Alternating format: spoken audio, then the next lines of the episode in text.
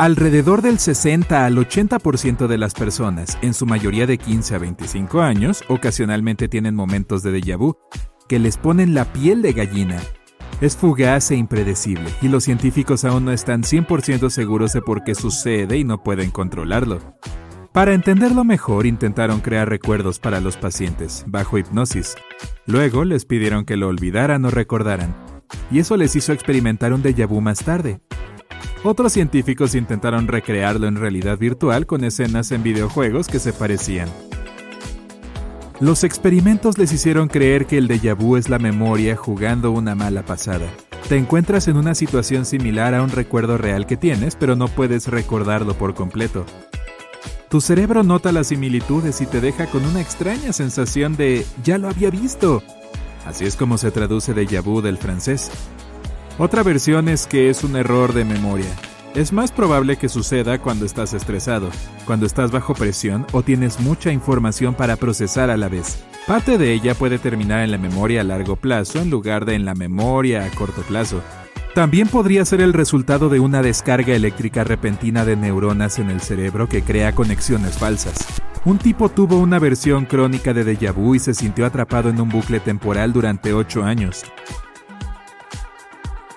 Incluso dejó de ver la televisión, escuchar la radio y leer los periódicos porque siempre sentía que lo había visto todo antes. Cada episodio duraba minutos y se sentía como viviendo en una película extraña. Sin embargo, sus escáneres cerebrales parecían normales, por lo que debe haber sido un problema psicológico. Entre el 40 y el 60% de las personas experimentan lo contrario al déjà vu. Es la sensación cuando no reconoces un entorno familiar, como la casa en la que creciste o una persona. Una palabra que has escuchado toda tu vida también puede parecer extraña de repente, e incluso tu propia cara en el espejo. Si tu primo segundo es un experto en geografía y luego argumenta que París es la capital de Italia en una fiesta familiar, Probablemente está impulsado por el efecto Dunning-Kruger. Las personas que son incompetentes en algo no pueden evaluar su nivel de habilidades. Se niegan a reconocer sus propios errores y la experiencia de otras personas.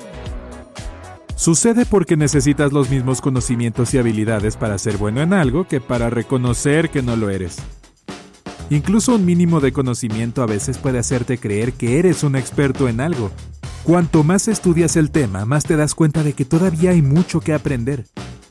Es por eso que las personas que saben mucho sobre algo a menudo subestiman sus habilidades y dudan de lo que saben.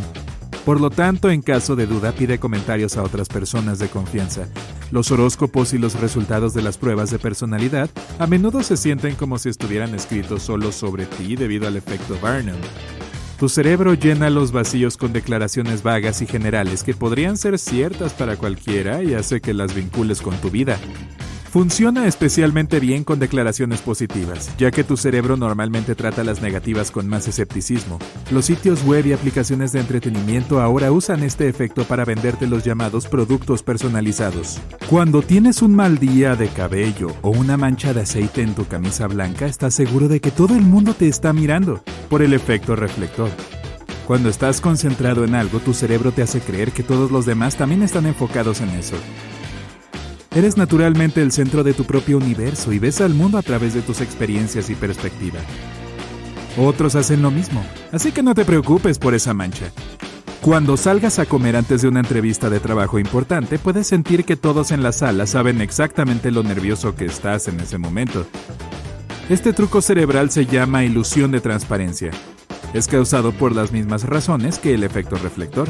Una buena forma de superarlo es recordar que los demás no tienen acceso total a tus pensamientos y sentimientos y no pueden leer tu mente. El efecto halo es la razón por la que juzgas las acciones de alguien en función de cuánto te agrada. Cuando encuentras a alguien atractivo, tu cerebro suele llegar a la conclusión de que también es inteligente y agradable, cuando una persona es positiva y entusiasta en el trabajo, a menudo puede eclipsar su falta de habilidades y hacer que otros la vean como mejor profesional de lo que realmente es. Cuando no te agrada a alguien, todo sobre esa persona, como la forma en que habla o mastica, te vuelve loco. A medida que se acumulan los episodios negativos relacionados con esa persona, las conexiones neuronales relacionadas en tu cerebro se vuelven más fuertes y hacen que solo te concentres en todo lo malo que hace. El cerebro incluso distorsiona los datos sobre esa persona para que se ajusten a tu punto de vista y te impide darte cuenta de las cosas buenas que hace. El sesgo de confirmación te hace buscar la confirmación de lo que crees en todo, recopilas información de manera selectiva ignorando incluso los hechos obvios que se oponen a tus ideas. Por eso cuando navegas por Internet es más probable que observes materiales que respalden tu opinión sobre el tema. Es una forma de que tu cerebro clasifica y procesa cantidades ilimitadas de información que te rodea. Además, saber que tu punto de vista es acertado ayuda a tu autoestima. El anclaje es un truco mental que te hace ceñirte a la primera impresión de alguien o algo y afecta tus decisiones. Cuando ves un frappuccino de 10 dólares en la parte superior del menú en una cafetería, un americano de 5 dólares parece una ganga. Lo pides sin pensar que aún es demasiado porque el primer precio que viste era mucho más alto. Para evitar que el ancla te obligue a tomar malas decisiones, debes encontrar más información y sopesar todas las opciones. Cuando ocurre una emergencia y esperas que alguien más intervenga y ayude, ese es el efecto de espectador en acción. Cuantos más transeúntes haya alrededor, menos posibilidades hay de que alguno de ellos haga algo. Te hace sentir menos responsabilidad personal debido a la influencia social. Miras a los demás y copias su comportamiento de no hacer nada. Si dices, me molesta que estés aquí, en lugar de, me alegro de que estés aquí, es un desliz freudiano clásico. Son ventanas reales a tu mente inconsciente. Ocurren principalmente cuando estás cansado o abrumado emocionalmente. Tu cerebro se aprovecha de eso y te engaña para que digas lo que más te da miedo decir. Tu cerebro siempre te convencerá de que fallas por razones fuera de tu control. ¿Obtuviste malos resultados en las pruebas porque tu perro nunca dejó de ladrar y no te dejó estudiar? ¿Rompiste el jarrón porque sonó tu teléfono y te asustó?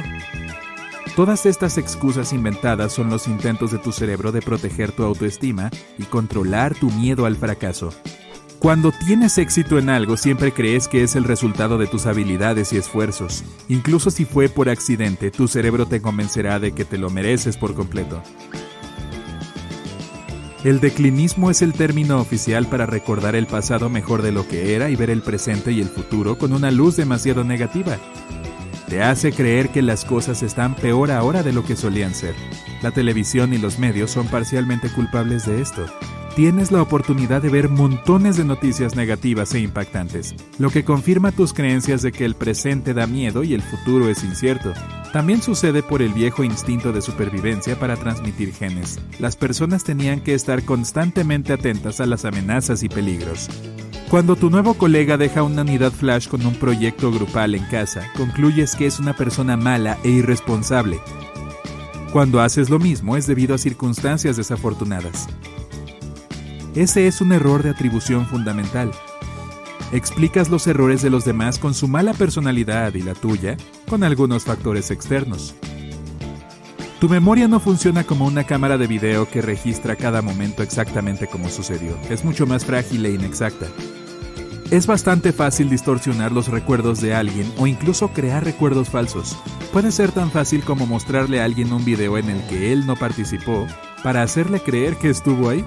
También olvidas mucha información, desde detalles inútiles de todos los días hasta cosas importantes. Un cerebro olvidadizo funciona como un filtro que clasifica las experiencias dolorosas del pasado y deja espacio para nuevos recuerdos.